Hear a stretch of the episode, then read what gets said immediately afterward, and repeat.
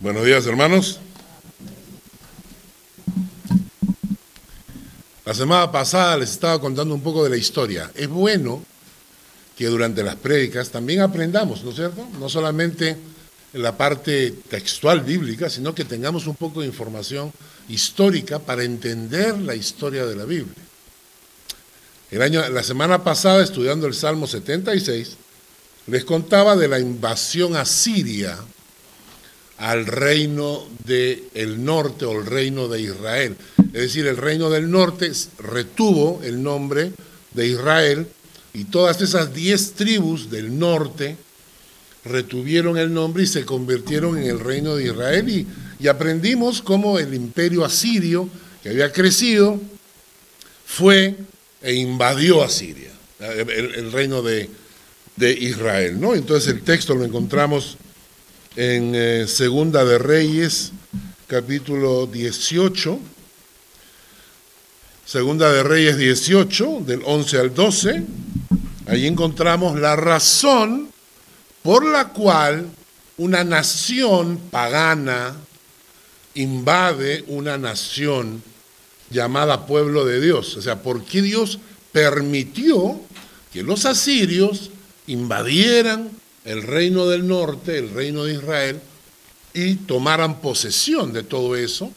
Eh, y, tuvo una, una masacre, ¿no? Entonces, y se los llevaron esclavos, etcétera. Y en Segunda de Reyes, capítulo 18, versículos 11 y 12 dice, el rey de Asiria llevó cautivo a Israel a Asiria y los puso en Jalá, en Abor, junto al río Gozán y en las ciudades de los Medos, por cuanto no habían atendido a la voz de Jehová, su Dios, sino que habían quebrantado su pacto y todas las cosas que Moisés, siervo de Jehová, había mandado, no las habían escuchado ni las habían puesto por obra. ¿Mm? Ahora, cuando estudiamos la Biblia, y estudiamos este tipo de historias, no solamente es para conocer la historia, sino también estudiamos la Biblia para conocer al Dios en el cual creemos. Entonces, cuando yo leo esta historia, descubro cómo es mi Dios. Y en este pasaje encuentro, por cuanto no habían atendido a la voz de Jehová, su Dios, sino que habían quebrantado su pacto y todas las cosas que Moisés, siervo de Jehová, les había mandado. No las habían escuchado ni puesto por obra. ¿Y qué nos dice la palabra de Dios sobre, sobre Dios? Que nuestro Dios es inmutable, que nuestro Dios no cambia. Entonces, si Dios hizo esto con su propio pueblo, permitió que los asirios invadieran el reino del norte, ¿Por qué? Porque no habían escuchado la voz de Jehová, habían quebrantado su pacto. Y todas las cosas que Moisés, el siervo de Jehová, había mandado, no las habían escuchado, no las habían puesto por obra. ¿Qué me hace pensar que hoy es diferente? ¿Qué me hace pensar que hoy en día los creyentes pueden vivir la vida como se les antoja? Y que Dios es tan bueno, tan amoroso, que nos va a pasar por alto todas nuestras cochinaditas. Porque Dios no cambia, es el mismo. Entonces, estos pasajes son como una advertencia. Pero también vimos que Dios protege a su pueblo cuando su pueblo responde bien. Recordamos la semana pasada cómo estos asirios trataron de invadir el reino del sur, el reino de Judá, y no pudieron. Y ese pasaje lo encuentran en Segunda de Reyes, capítulo 19, versículo 14 al 19. No lo vamos a leer ahora, pero lo tienen ahí para apuntarlo.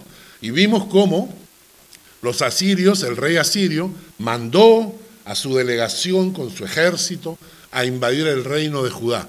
El problema es que se encontró con un rey que sí buscaba a Dios.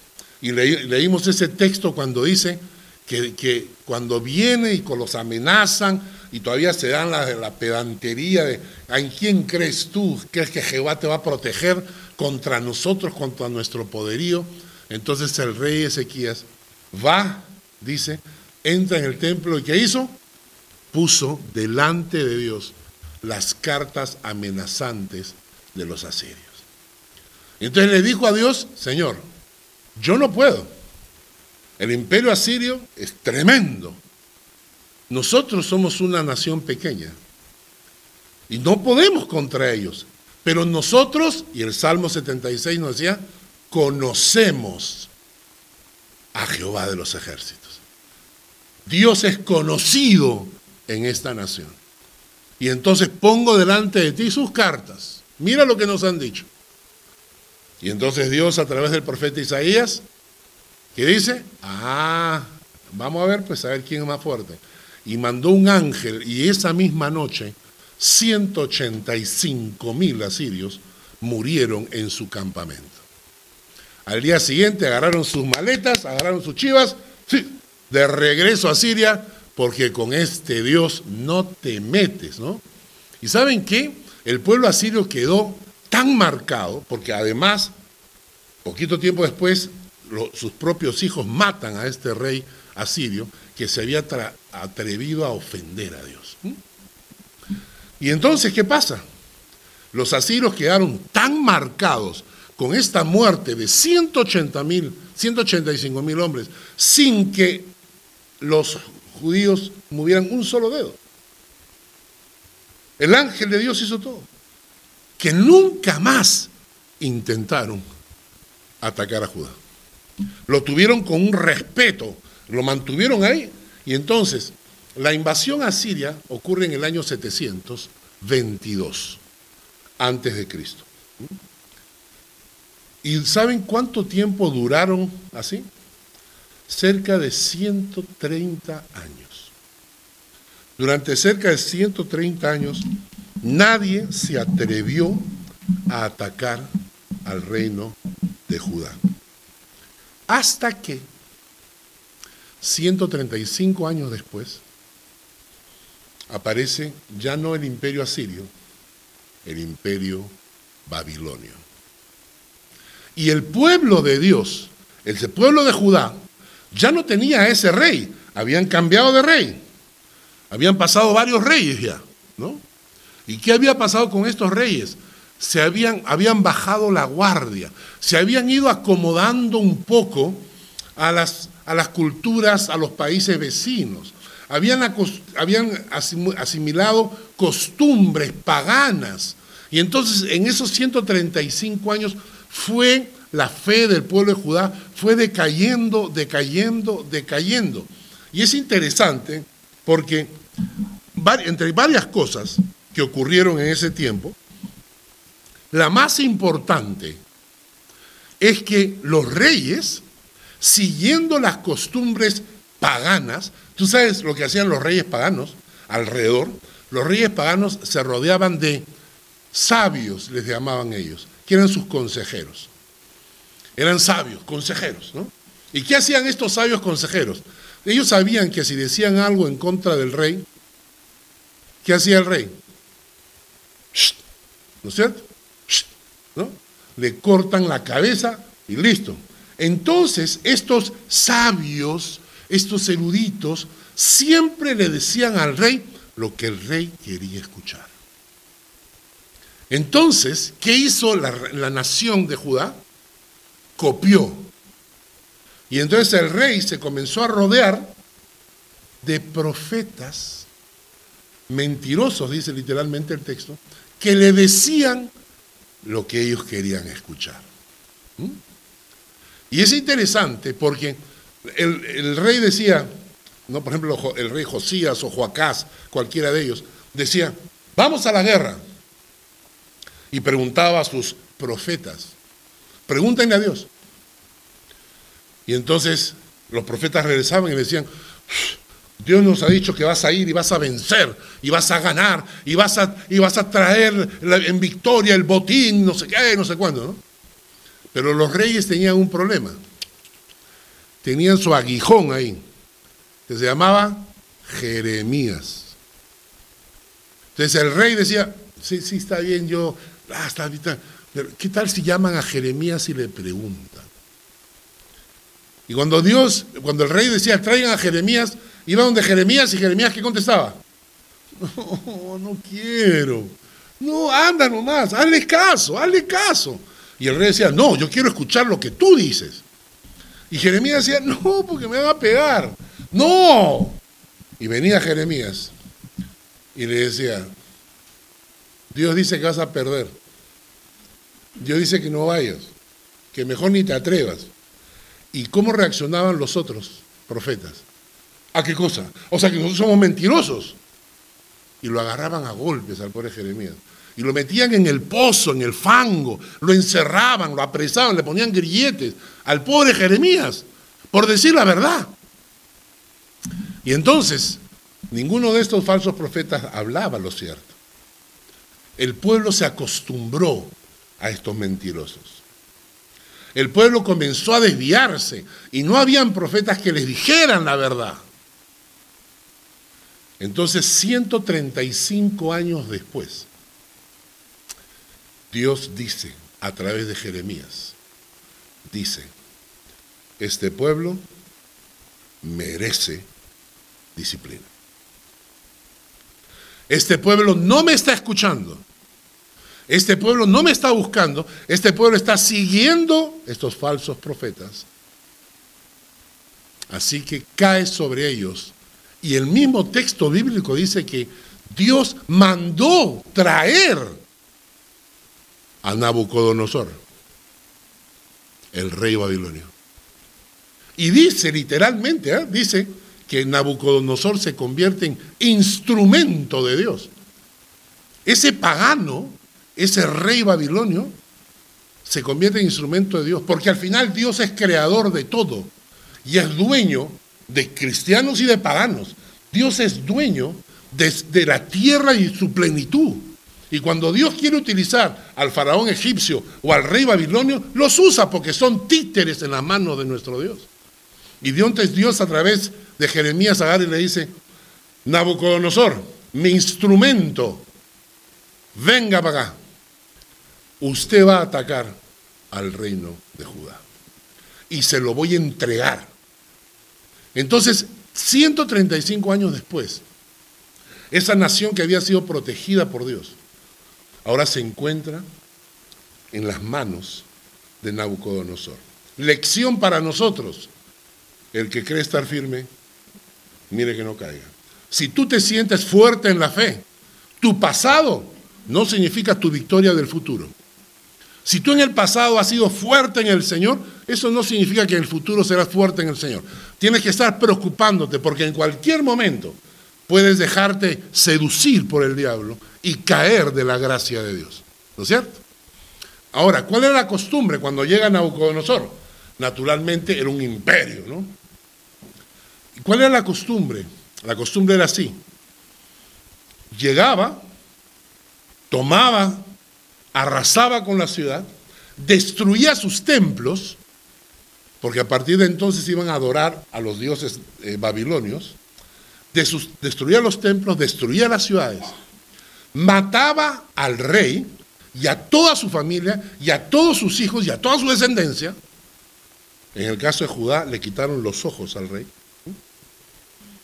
y después de matar al rey con toda su familia y con todos sus hijos, agarraban a todos los líderes, a los intelectuales, a los militares, a los políticos y a los ricos, ¿eh? A los intelectuales, a los militares, a los políticos y a los ricos. Y se los llevaban esclavos en otras palabras, una jugada geopolítica, le quitaban todo el liderazgo al pueblo. Dejaban al pueblo sin gente que lo, que lo guiara. Se los llevaban esclavos a Babilonia y los convertían en esclavos en palacio, en casa de los potentados allá. Y toda la riqueza de los ricos se le entregaban a los pobres. Y le decían, esta tierra ahora es tuya. Entonces los pobres se convertían en fieles seguidores de Babilonia. ¿Por qué? Porque les habían regalado la tierra. Solamente le decía el rey babilonio, solo que ahora tienes que pagar impuestos cada año. Entonces les quitaban a su liderazgo y los convertían en gente rica, dueños de tierras, a los pobres. Entonces esa, esa, esa región se convertía en una región fiel a Babilonia. Y cuando se llevaban a los esclavos, ¿no? o sea, la gente, por eso cuando leemos el profeta Daniel, que era uno de ellos, eran gente conocida, eran gente eh, que había estudiado. ¿no? Cuando llega el profeta Daniel a Babilonia, el rey babilonio escoge, tráeme de los mejores jovencitos ahí, para que sirvan en palacio. Entonces esa gente que había sido rica y millonaria terminaba siendo esclavos del nuevo rey. ¿Mm? Interesante la historia, porque ahí es cuando empieza la historia del el profeta Daniel en Babilonia. Ahora, pregunto, ¿y por qué permite Dios estas cosas? ¿Por qué Dios permite que nos ocurran cosas malas? Porque a todos nos ha pasado. ¿Quién no ha tenido su época dura?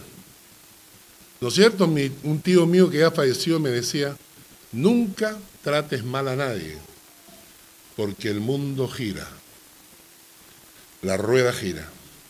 Y a veces nos toca estar en la parte de arriba y tener los bolsillos llenos y vivir épocas de bonanza, cuando de repente la rueda gira y aquel hombre que estaba abajo lo ve subir y tú terminas abajo. ¿No es cierto? ¿Quiénes hemos pasado épocas yo he pasado épocas con mi esposa, hemos pasado épocas tan difíciles, a veces tan duras, que no teníamos en el bolsillo. ¿No es cierto? Entonces hemos pasado, y uno se pregunta por qué. Vamos a leer algunos textos para que entendamos esto. En Santiago capítulo 1, por ejemplo, Santiago 1, 2,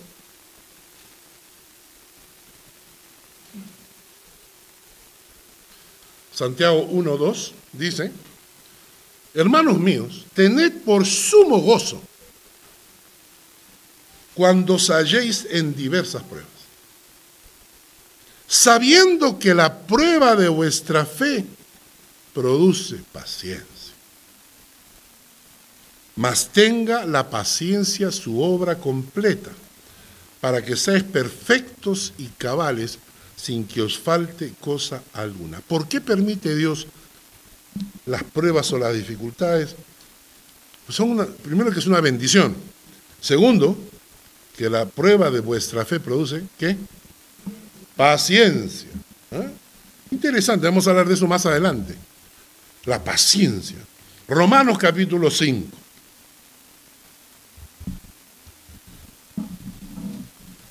Romanos capítulo 5, versículos 3 al 5. Dice, y no solo esto, sino que también nos gloriamos en las tribulaciones, sabiendo que la tribulación produce paciencia. Y la paciencia prueba, esta palabra prueba en el griego es carácter. Y la prueba trae esperanza, y la esperanza no avergüenza, porque el amor de Dios ha sido derramado en nuestros corazones por el Espíritu Santo que nos fue dado. La, tribulación produce paciencia y la, la paciencia produce carácter. ¿Por qué Dios permite las pruebas? Quizás porque mi carácter tiene que ser forjado, ¿no? Porque, ¿por qué nos queremos con derecho a entrar al reino de los cielos con un mal carácter? ¿Quién ha dicho eso? ¿Por qué voy a entrar al reino de los cielos y Dios tiene que aceptar mi carácter. Así soy, pues, así soy. Ya, y me aguanten, pues, ¿no es cierto? Y bueno, y así soy. No, así no. Porque para eso tienes el Espíritu Santo en tu corazón. Para transformarte a la imagen de Cristo, para que cuando entremos a la presencia de Dios, seamos dignos del Señor. Entonces, la prueba produce carácter, la prueba te transforma. ¿Por qué permite Dios las pruebas? Quizá nuestro carácter necesite mejorar. ¿No es cierto? Segunda de Corintios capítulo 4. Segunda de Corintios capítulo 4. Esta leve tribulación momentánea, dice, esta leve tribulación momentánea produce en nosotros un cada vez más excelente y eterno peso de gloria. Las pruebas producen dentro de ti un excelente peso de gloria. No mirando nosotros las cosas que se ven, sino las que no se ven. Pues las que se ven son temporales, pero las que no se ven son eternas. Dios te enseña a mirar más allá de lo que tienes a tu alrededor. Por último, primera de Pedro, capítulo 1, versículo 6. Primera de Pedro 1, versículo 6.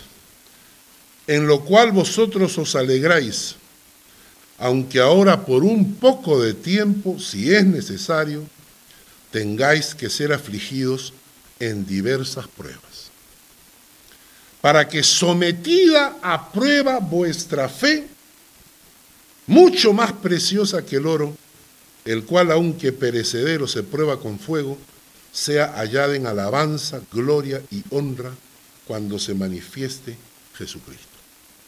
¿Para qué Dios permite las pruebas? Quizás porque necesitamos aprender una lección. Quizás porque tiene que forjar nuestro carácter. Quizás porque quiere que nos acerquemos a Él. Y quizás porque quiere purificar tu fe como el oro. Y el, oro se purifica con fuego. Y miren eso, que el oro, dice el texto acá, se queda acá en la tierra. Tu fe no, tu fe te lleva a la eternidad. Y tu fe es probada también. Entonces, las pruebas es una bendición. Cuando estamos en circunstancias difíciles, se está forjando nuestro carácter, se está puliendo nuestra fe, nos estamos más acercando al Señor, ¿no es cierto? Y esto es una cosa que debemos entender, hermano. Y por eso Dios permitió que Babilonia arrasara con Judá. Porque el pueblo de Dios se había alejado, necesitaba volver, necesitaba reencontrarse con su Dios, necesitaba purificar su fe necesitaba forjar el carácter de su pueblo. Por eso Dios lo permitió. Por eso trajo a Nabucodonosor. Pero lo interesante es que las pruebas de Dios siempre tienen fecha de vencimiento. Siempre tienen fecha de vencimiento. Y por eso cuando ocurre lo de Babilonia, miren lo que dice Dios en Jeremías 29:10.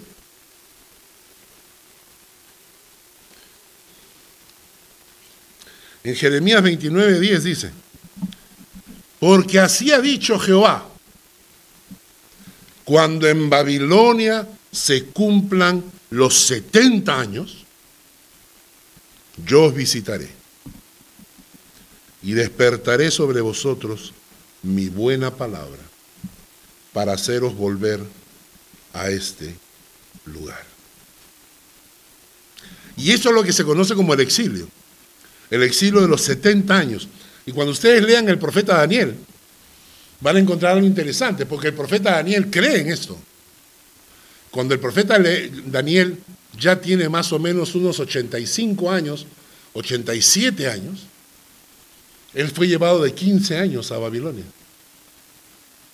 El profeta Daniel. Y cuando, cuando él cumple los 85, 87 años, ¿qué hace el profeta Daniel? Se pone de rodillas y dice, Señor, se ha cumplido el tiempo. ¿Y ahora cómo es? Y de frente va, porque él cree en la palabra. Y entonces Dios dice que manda un ángel y que le dice, ya, está bien, vamos, ya se cumplió el tiempo, es tiempo de volver. Y es ahí cuando Jeremías, eh, perdón, Nehemías, Esdras regresan a reconstruir Jerusalén motivados por el rey Darío, que los manda. El mismo rey Darío le dice, vayan, vayan a reconstruir su nación. Las pruebas de Dios tienen un tiempo. Y aquí es lo que vamos, esto nos está dando la introducción al Salmo. Porque ¿qué es lo que pasa? Las pruebas de Dios tienen un tiempo, pero ¿saben por qué Santiago dice, tened por sumo gozo cuando os halléis en diversas pruebas, sabiendo que la prueba de vuestra fe produce paciencia, mas tenga la paciencia su obra completa. En otras palabras, tengan paciencia hasta que se complete el tiempo de la prueba. ¿Por qué? Porque nosotros como creyentes tenemos una mala costumbre. Y es así. Nosotros, por ejemplo, nos alejamos de Dios. Nosotros le damos la espalda al Señor, vivimos nuestras vidas alejados del Señor. Y por alguna razón, ¡pum!, nos golpea. Una pérdida, una enfermedad o lo que sea. Y entonces yo conozco muchos creyentes que dicen, Señor, perdóname, perdóname, ya no quiero más, ya no quiero más, perdóname, Señor, quiero volver a ti. El domingo próximo están en la iglesia. Pasa una semana y me llaman por teléfono. Pasó, no entiendo. Ya me arrepentí, ya le pedí perdón al Señor, ya estoy yendo a la iglesia, pero las cosas siguen yendo mal.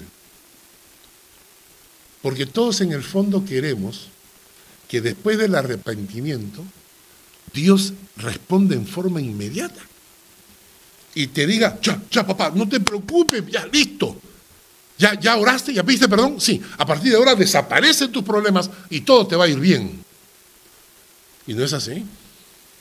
Y la, gente se empieza a frustrar. Y cuando no tiene paciencia para soportar el tiempo de la prueba, en medio de la prueba, aparece el diablo. Y aparece el diablo con lo que yo le llamo los dardos de fuego del maligno, que son esas dudas que él te mete en la cabeza y que te pregunta, ¿hasta cuándo? ¿Será que Dios me ha desechado? ¿Será que la prueba de Dios es eterna? ¿Nunca pasará? Y exactamente eso es lo que nos relata el Salmo 77. Abrimos el Salmo 77. El Salmo 77 empieza describiendo la frustración y algunos estudiosos de la Biblia dicen que el Salmo 77 es la oración de un esclavo judío en Babilonia. Es decir, algunos estudiosos dicen que el texto refleja a una persona que se fue esclava. O sea, se la llevaron esclavo. Ahora está esclavizado en Babilonia y entonces clama a Dios. Señor, me siento mal, me siento mal. Pero sigue siendo esclavo. Y entonces el salmo empieza, versículos 1 y 2. Miren la angustia del exhibitor. Dice, con mi voz clamé a Dios. A Dios clamé. Y Él me escuchará. Ahora, el, término clamar no significa orar. El término clamar significa que tu alma está angustiada, está cargada. Cuando nosotros oramos, gracias a Dios te damos esta mañana por estar acá reunidos, gracias, no, ahí, ahí estamos orando. Cuando estamos clamando es cuando tu corazón viene cargado, cuando la angustia está llenando tu corazón. Y el autor del Salmo 77 te está diciendo que esa es su carga, que su corazón está cargado. Luego continúa y dice, al Señor busqué en el día de mi angustia. ¿Puede un creyente tener días de angustia? ¿Es falta de fe? ¿O es un proceso por el que todos pasamos? Y esto es interesante, porque la angustia es el condimento que le da sabor a tu oración. Porque cuando hay angustia, buscas a Dios con más intensidad. Interesante, ¿no? ponte a pensar y dices, Señor, yo quiero estar cerca de ti. Y Dios dice, ya papi, no te preocupes, te voy a mandar un poquito de angustia para que me busques. Y uno dice, no, así no, pues así no. Yo quiero estar cerca de ti, pero así suave, ¿no? que no me duela mucho, ¿no? ¿Eh? Entonces, la angustia es parte de nuestra fe. Lo que no podemos permitir es que la angustia tome el control de nuestro corazón. Porque cuando hay una, circunstancia difícil, tenemos angustia, pero cuando dejas que esas circunstancias de angustia tomen control de tu corazón, entonces ahí estamos mal. Porque no debemos dejar que la angustia tome control, debemos dejar que Dios tome el control de tu corazón en esos momentos. Y luego el mismo salmista dice en el versículo 2, alzaba a él mis manos de noche, sin descanso. Alzaba a él mis manos de noche, sin descanso. ¿Te puedes imaginar la angustia de este hombre? Porque yo de noche duermo. Y este hombre de noche estaba alzando sus manos. ¿Y qué significa esto? ¿Qué es, esta expresión? Esta expresión es tratar de agarrar el cielo. Estás elevando tus manos tratando de agarrar el cielo. Le dices, Señor, agárrame. Te necesito. Esa es la angustia del que escribe. Ahora, es un alma quebrantada. Miren el versículo 3. o sea, al final del versículo 2 dice, mi alma rehusaba consuelo. ¿Te ha pasado eso? Cuando tú estás pasándola mal y alguien te llama y te habla tonterías. Entonces cuando se, te murió un pariente que amas mucho y viene la gente y te dice, ay, mi sentido pésame. Y tú sabes que no lo sienten. Tú sabes, ah, sí, sí. No, no te preocupes, esto va a pasar. Ah, sí. No, no, pues, tranquilo, tranquilo. El, Señor está contigo. La verdad es que en el momento de angustia, esas frasecitas no me sirven de nada. Yo sé que Dios está conmigo. Yo sé que va a pasar. Pero esas palabritas no me, no me llenan el corazón. Y entonces este hombre dice que rehusaba todo tipo de consuelo. Imagínate qué angustiado estaba. Mira, cómo, mira su situación con el Señor, versículo 3.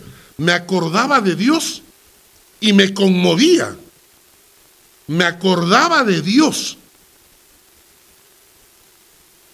Cuando estaba pensando en Dios, no sentía gozo ni paz. Sentía, ¿por qué? ¿Por qué? Dios, ¿dónde estás? Se conmovía su alma cuando pensaba en Dios. Me quejaba, dice, y desmayaba mi espíritu. Esto sí es, esto es interesante porque eh, cuando uno se queja, cuando uno, las personas quejosas generalmente sufren más. Las personas que nos reímos mucho, sufrimos menos. La persona que se queja todo el tiempo tiene más enfermedades. Y él se está, dice que se quejaba y su alma desmayaba. No me dejaba pegar los ojos, dice. Estaba yo quebrantado y no hablaba. Y cuando estás pasando por estos momentos de angustia, cuando estás así quebrantado como el escritor del Salmo, el diablo aparece. Y el diablo, la Biblia dice en Efesios, en Efesios capítulo 6, versículo 16, dice, sobre todo tomad el escudo de la fe con que podáis apagar todos los dardos de fuego del maligno. Y alguna vez en mi vida me pregunté, ¿qué eran esos dardos de fuego del maligno? Los dardos es un juego, ustedes lo conocen, donde tienes un, blanco ahí, tienes los dardos, y los tiras desde lejos, ¿no? ¿Y saben por qué utiliza el término de los dardos de fuego del maligno? ¿Por qué dice la palabra de Dios que el diablo no te puede tocar? El diablo no te puede tocar, no tiene permiso para tocarte. A menos que Dios diga, ah, vamos a darle una lección. Pero si no, el diablo de propia iniciativa no puede. No puede. Recuerden que el diablo no es más que un ángel caído. El diablo no está a la altura de Dios ni a la altura de Jesucristo. El diablo está quizás a la altura del ángel Gabriel, ahí nomás, a ese nivel. El diablo es un ángel caído y el diablo no tiene poder para tocar tu vida cuando estás protegido por el Señor, pero sí puede tirarte de lejos. Los dardos de fuego del maligno, que son, a mi punto de vista, esos pensamientos para hacerte dudar del amor y de la bondad de Dios. Los dardos de fuego del maligno son esos pensamientos para hacerte dudar del amor y de la bondad de Dios. Cuando estás angustiado, es el momento perfecto. Y vamos a seguir leyendo. Y miren cómo son los dardos de fuego del maligno. Están en el versículo 7. Salmo 77, versículo 7. Desechará el Señor para siempre y no volverá a hacernos propicio. ¿Cuántas veces hemos cometido errores? ¿Cuántas veces le hemos fallado al Señor? Y en ese momento el diablo te dice, has sido desechado, ya no sirves, ya no sirves, estás desechado.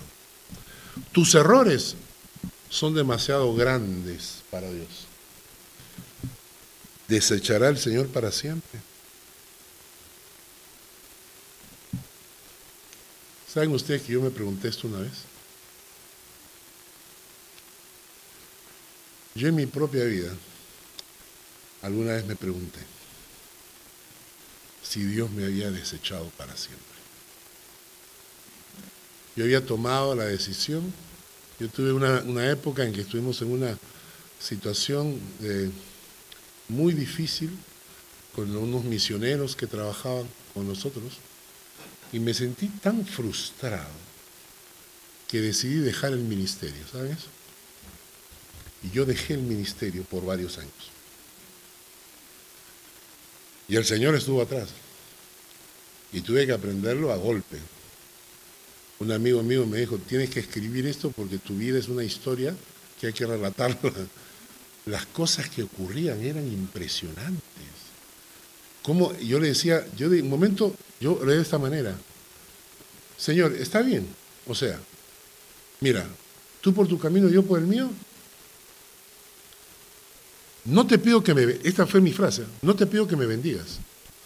Con que no me pongas zancadilla me conformo. Porque yo decía al Señor, es que no es que estoy, no solamente estoy contra la corriente, sino que además me jalas para atrás. Era la mano de Dios llamando la atención a mi alma, porque yo había decidido dejar el llamado que Dios me había dado. desechará Dios para siempre. Yo oraba a Dios y le decía, Señor, ¿me has desechado para siempre? ¿Y saben qué dice la Biblia cuando lees la Biblia?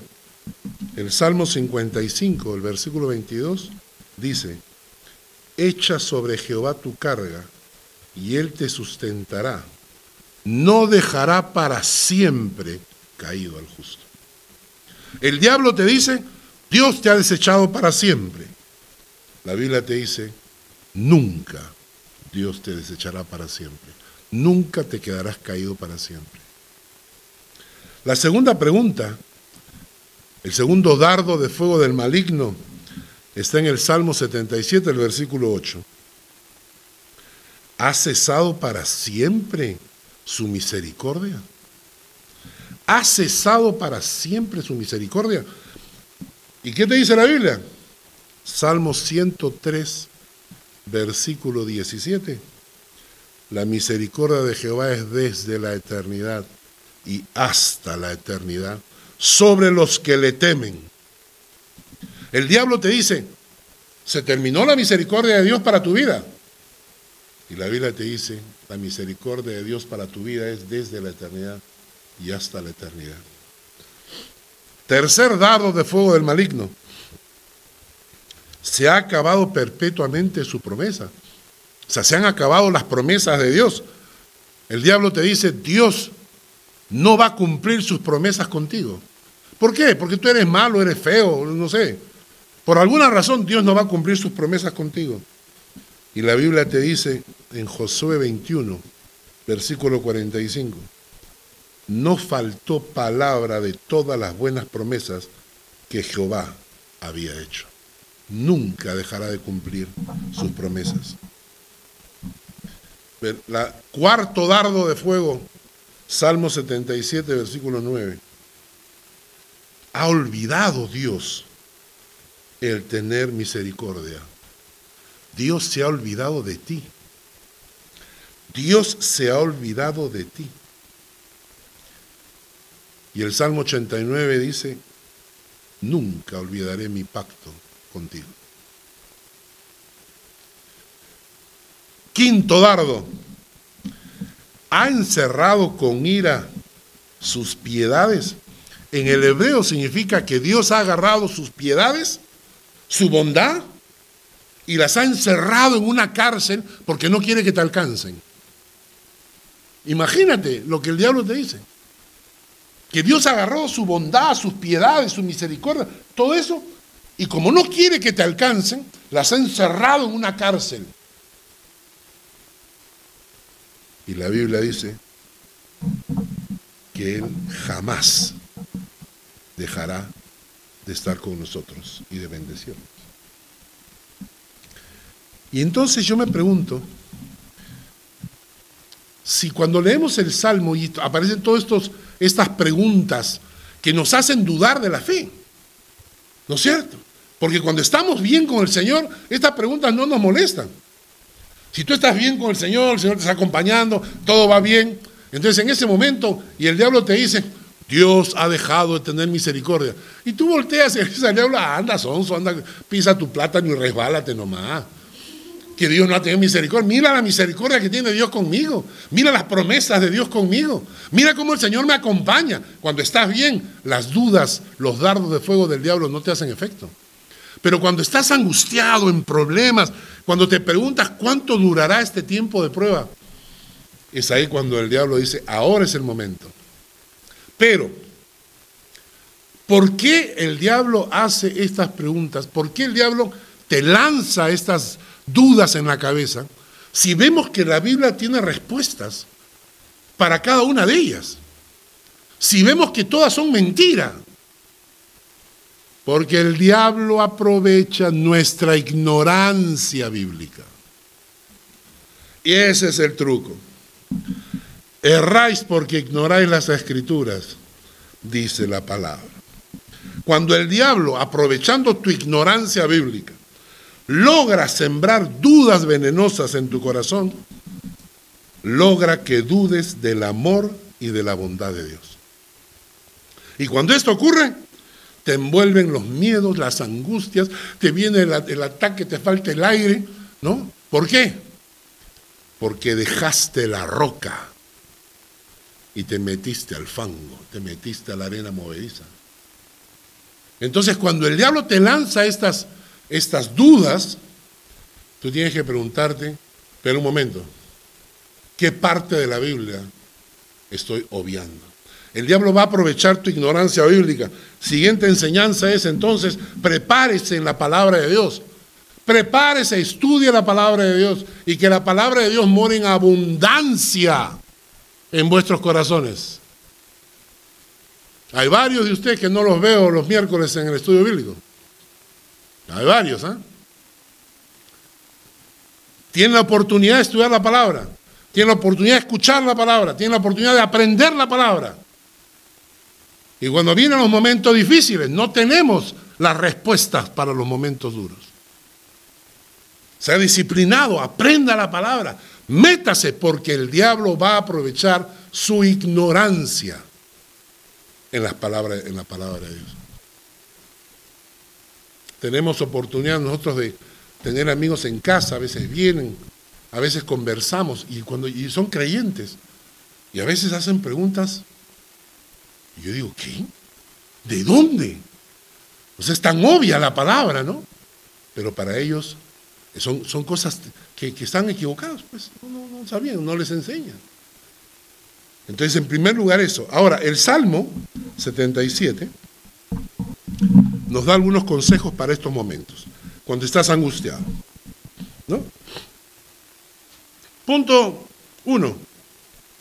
Efesios 6.16 nos dice, tomad el escudo de la fe con que podáis apagar todos los dardos de fuego del maligno. Es interesante el escudo de la fe. Si vas a enfrentar esas dudas, es tu fe la que va a luchar. No es tu cerebro. No, es eso que el psicólogo te dice, no, levántate y, y sé positivo. Y mírate al espejo y di, soy un campeón.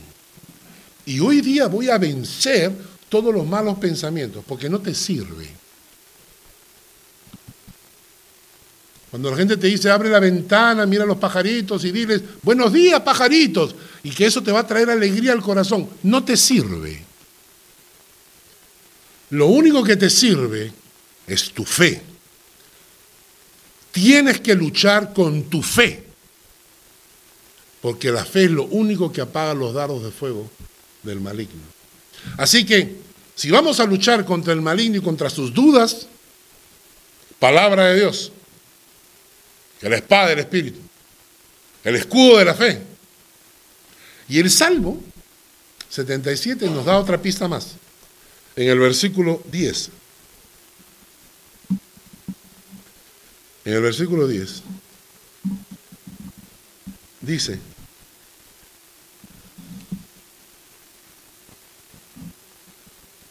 dije, enfermedad mía es esta, claro. Lo primero que dice es, estoy enfermo. Estos, esos pensamientos me están matando. Traeré pues a la memoria los años de la diestra del Altísimo. Me acordaré de las obras de Jehová. Sí, haré memoria de tus maravillas antiguas. Meditaré en todas tus obras. Siempre es bueno recordar la gracia de Dios. Yo pienso que en los momentos más angustiantes es bueno recordar cómo Dios nos ayudó. Cómo Dios nos encontró. Hoy en la mañana cuando estaba orando temprano, en la madrugada, le estaba diciendo, Señor, estoy comenzando a recordar cómo fue que tocaste mi corazón. Y aquella época, aquella época cuando todos éramos más jóvenes, guapos, flacos, ¿no? Y cómo el Señor fue obrando. Y he visto la mano de Dios obrando en mi familia, en mí, en mi esposa, en mis hijos. Y recordar lo que Dios ha hecho trae fuerza al corazón. Cuando te sientes deprimido, recuerda. Recuerda aquellas épocas. Yo recuerdo cuando llegué a Suiza. Cuando llegué a Suiza, por ejemplo, algo que me impresionó. Yo estuve en la casa de Rafa, viviendo un tiempo. Y algo que me impresionaba de Rafa era que tenía todos los estudios bíblicos que encontraba en el internet, los imprimía. Y tenía un alto así de estudio bíblico. No sé si lo leía, pero por lo menos tenía impresos. Y ahí, entonces yo decía, wow. O sea, realmente Dios tocó su corazón. Cuando Dios tocó tu corazón, cuando Dios llegó a tu vida, cuando Dios te ayudó, cuando yo llegué acá y ver la mano de Dios. ¿Y por qué estoy acá? Cuando llegué a Zurich y fui para sacar mi Ausweis. Y la mujer del, de allá, del, Zurich, de la social, me dice, oh, usted es un Auslandschweizer, usted nació en el extranjero, y usted habla español, y usted es pastor, ¿por qué no se queda? Necesitamos que nos ayude. Hay mucha gente que necesitamos acá que hablan español y necesitamos que se quede. Yo decía, Dios, ¿no? O sea, mira cómo nos fue guiando, ¿no? Cuando tú recuerdas las buenas cosas que Dios ha hecho en tu vida, eso te da fortaleza en los momentos de angustia. Entonces, vamos ya con tres cosas. Una, usa tu fe para luchar. Dos, que la palabra de Dios mora en abundancia en ti. Tres, apunta en un cuaderno todas las bendiciones que Dios ha hecho en el pasado.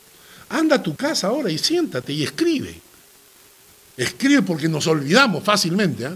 Las cosas malas nos recordamos, pero las, las buenas las olvidamos. Escribe todas las bendiciones que Dios ha hecho en tu vida. El mismo salmista nos dice un cuarto punto, versículos 13 al 15.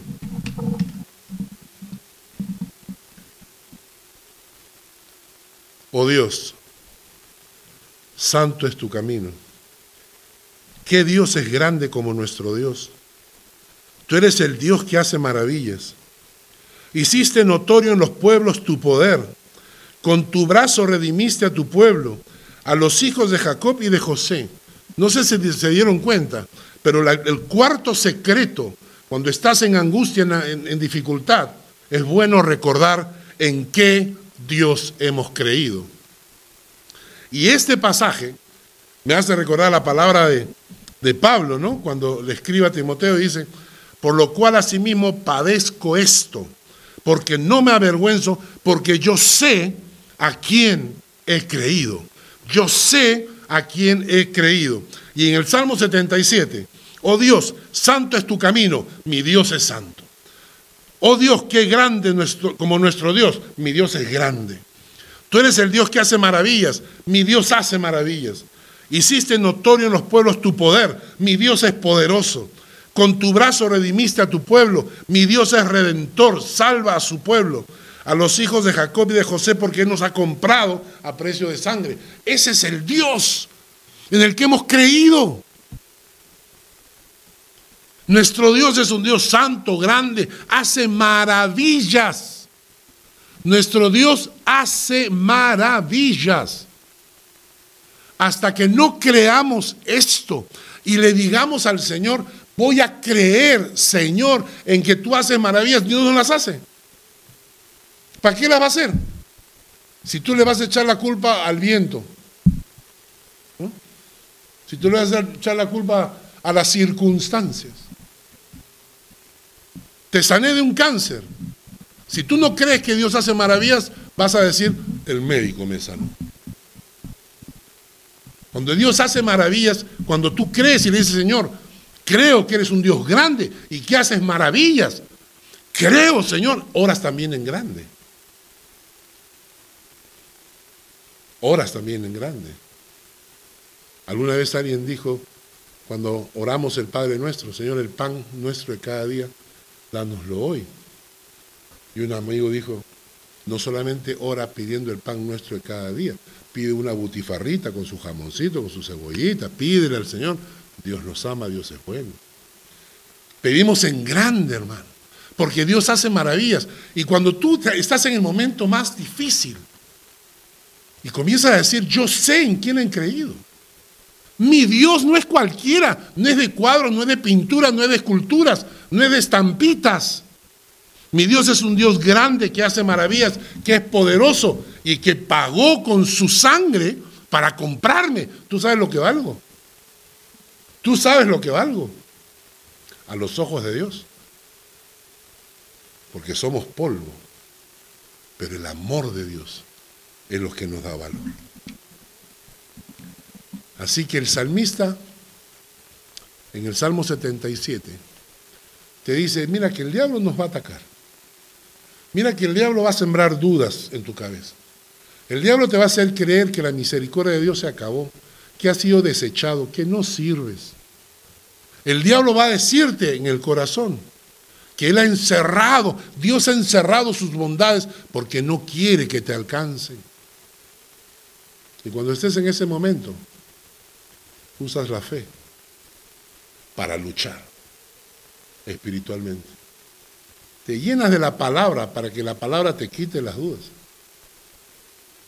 Recuerdas todas las bondades que Dios ha hecho en tu vida. Y sobre todo recuerdas al Dios en que has creído. Y la estocada final, en el Salmo 77, está en los versículos 15 al 20 para que tú veas en qué Dios hemos creído, dice. Con tu brazo redimiste a tu pueblo, a los hijos de Jacob y de José. Te vieron las aguas, oh Dios, las aguas te vieron y temieron.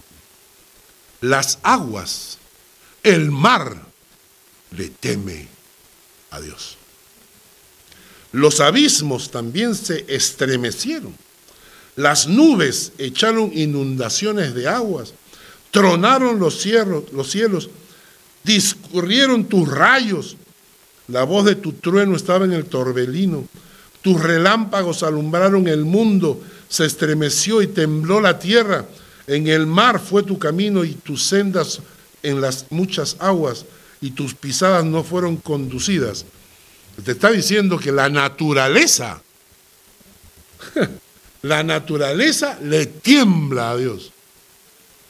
Cuando vemos esas tormentas y esos vientos huracanados y esas lluvias torrenciales, y te paras tú en la ventana de tu casa y le dices, ¡ah, detente! y sale volando. Cuando Jesús se paró, le dijo, detente, y se hizo la calma. Porque hasta la naturaleza le obedece. Si tú tienes problemas,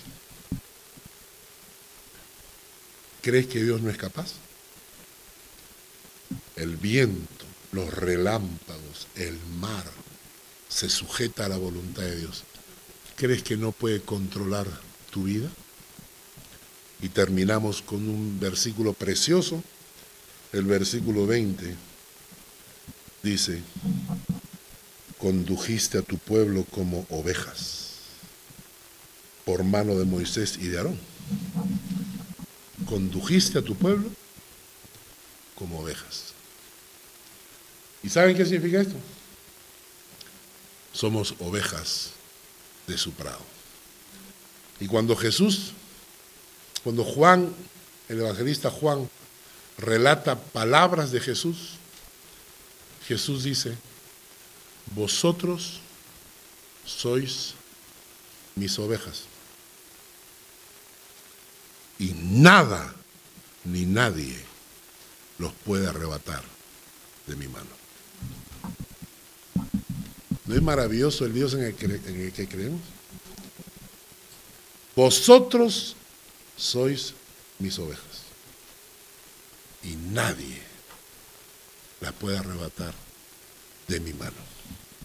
Señor, gracias por esta palabra y gracias por este mensaje. Gracias por el Salmo 77 algunas veces pasaremos por estos momentos de angustia, por momentos de dificultad, donde el diablo aprovechará para llenar nuestra cabeza de dudas, pero usaremos de la fe, de ese escudo de la fe para luchar contra el enemigo. Haremos que la palabra more en abundancia en nuestro corazón para tener las respuestas a todas estas dudas que el diablo quiere meter. Vamos a recordar tantas bondades que has hecho en nuestras vidas. Vamos a recordar al Dios maravilloso en el que hemos creído. Y vamos a recordar que tú eres creador y que tienes poder aún sobre la naturaleza. Y con eso, Señor, me muestras que tienes poder sobre mis pequeños problemas. Gracias, Padre, en el nombre de Jesús. Amén.